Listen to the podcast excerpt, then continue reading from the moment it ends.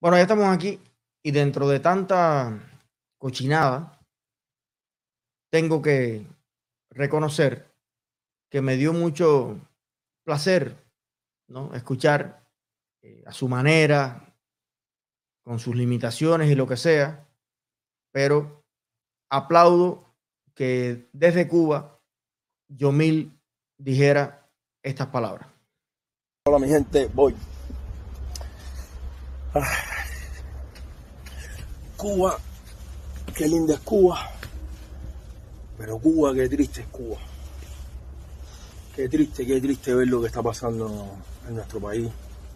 Qué triste ver una sociedad completamente dividida por culpa de, de un sistema que en el cual es una utopía. Ese sistema es una utopía porque mira que se dice que se puede hacer, pero esto en la realidad no se puede aplicar. ¿Cómo es posible que un ministro de Cultura, supuestamente es la persona que debe velar por proteger a los artistas, por cuidar a los artistas, por respetar a los artistas? ¿Cómo es posible que salga un ministro de Cultura y arremeta contra un periodista de esa manera? Algo tan, tan, pero tan vergonzoso y tan bochornoso que sinceramente, vaya, no, no, no, no, sinceramente esas cosas le llevan al blog cualquiera.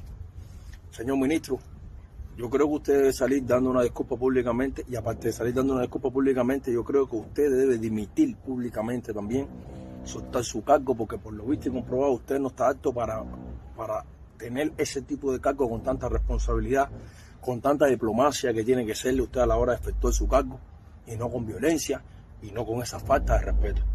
Porque si usted es capaz de hacer eso públicamente a unas personas que están reclamando unos derechos que le corresponden de una manera pacífica, usted lo que debería haber hecho era entrar al Ministerio de Cultura y sentarse a hablar como lo que ellos estaban pidiendo o, llegar a un acuerdo como se debe hacer.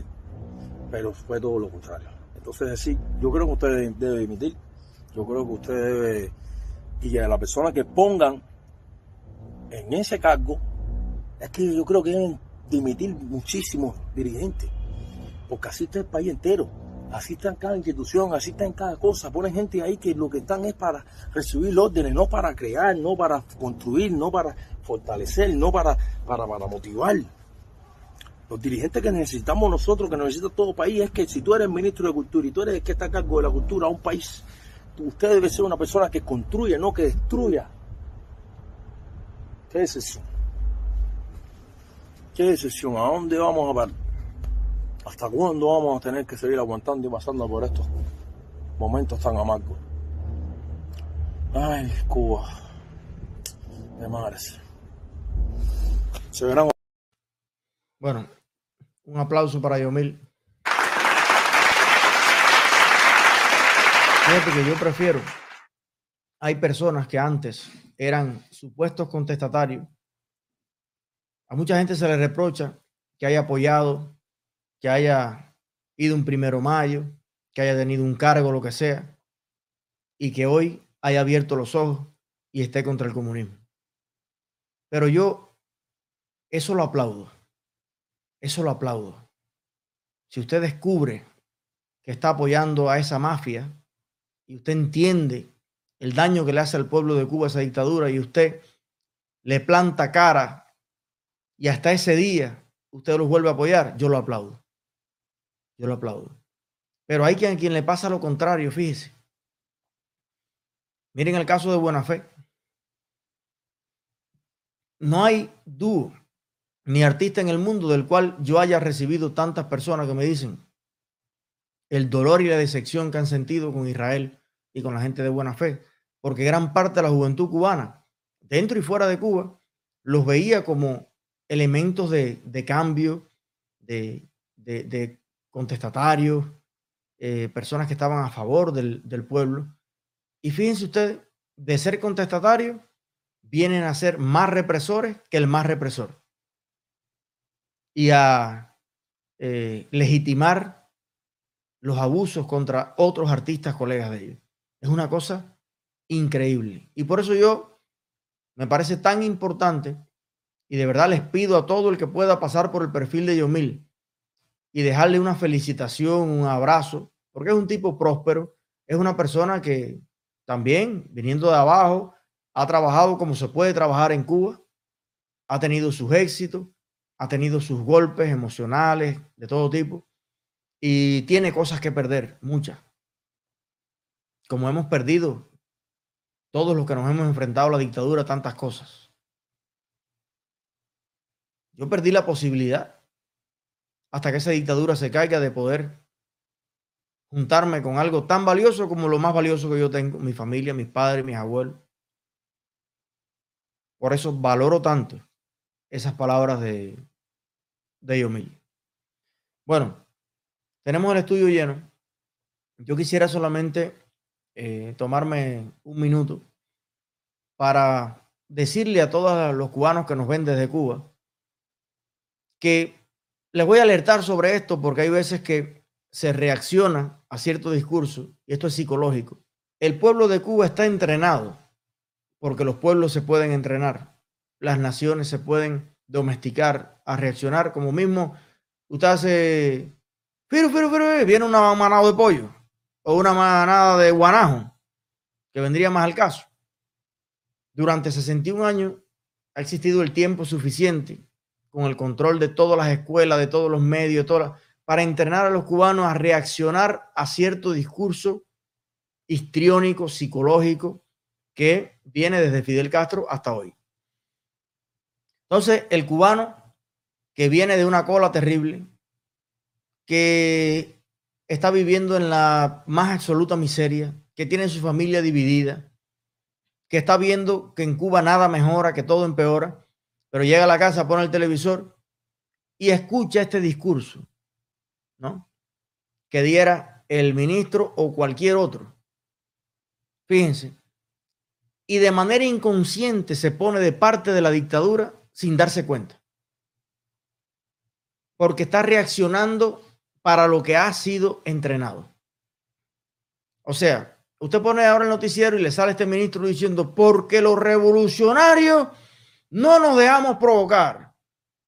Y la revolución nunca va a claudicar en su valor. Y usted le da cierta emoción y usted se pone inconscientemente del lado de los dictadores porque está hecho para reaccionar a ese pito. Está, está hecho para reaccionar a esos sonidos, a ese histrionismo, a ese discurso desde Fidel Castro.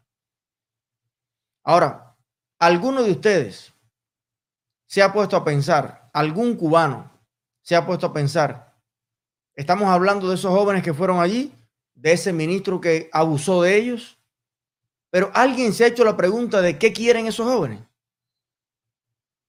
Pregunto, mamá, papá, abuela, tío, cubano que me escuchas, que me estás viendo este video en una memoria flash, que lo bajaron de YouTube y te lo repartieron en la casa, te pregunto, ¿tú has pensado en eso? ¿Qué quieren esos jóvenes? A mí me gustaría saber si tú tienes alguna diferencia, algún problema, si te parece mal, si no necesitas lo que están pidiendo esos jóvenes. Tú no quieres que en Cuba haya libertad de expresión. Tú no quieres poder decir lo que tú piensas sin que nadie te patee las nalgas o te meta preso o te decomise lo que tú tienes. Tú no quieres eso. Explícame por qué tú no quieres libertad de expresión. Tú no quieres que los artistas puedan hacer sus películas, hacer cine, escribir sus libros, hacer su obra libremente y expresar lo que sienten. Y que ningún artista sea más encarcelado, tenga que hacer huelga de hambre para poder hacer lo que su don y su corazón le permite. Dime por qué. Explícame por qué. Te lo pido, convénceme. Yo necesito escucharte. ¿Por qué tú quieres tener preso a los artistas? Dame un motivo, dame una razón. Tú no quieres que en Cuba existan elecciones libres. Explícame por qué. Dame tus elementos. ¿Por qué el pueblo costarricense puede elegir a su presidente? entre todos los partidos y todas las propuestas. ¿Por qué lo puede hacer el pueblo alemán, el pueblo americano, el pueblo italiano, el pueblo peruano, el pueblo chileno, el pueblo de todos los países con sus defectos y virtudes? Eligen a sus máximos dirigentes de entre todos los que se presentan con diferentes propuestas, con diferentes ideas. Explícame, cubano, que apoyas a esa dictadura. ¿Por qué tú no quieres la libertad de elegir a tus dirigentes? Que los dirigentes dependan de tu voto. Y si son malos, los quitamos. Y si son buenos, los volvemos a reelegir. Por una vez al menos. Explícame por qué tú no quieres eso. ¿Por qué tú no quieres? Explícame. ¿Por qué tú no quieres poder salir y entrar de tu país libremente? Con tus ideas, con tus virtudes, con tus defectos, como cualquier ser humano del planeta. Y poder vivir, invertir, estudiar, aprender en cualquier parte del mundo y luego venir y aplicarlo en Cuba. Y hacer tu proyecto, hacer tu emprendimiento, ganar tu dinero, arreglar tu casa, comprarte tu carrito, montar a tu, tu familia, ir a la playa, pasarla bien y virar. Y que nadie se pare en tu camino para cuestionarte si tú eres verde, colorado, morado, de izquierda, de centro, de derecha. ¿Por qué tú no quieres libertad? Explícame, cubano que me escuchas, y que estás en contra de los jóvenes que están pidiendo libertad. Para ti, para mí, para ellos y para todos los cubanos y para los que están por nacer todavía. ¿Por qué tú quieres seguir bajo la bota de una dictadura?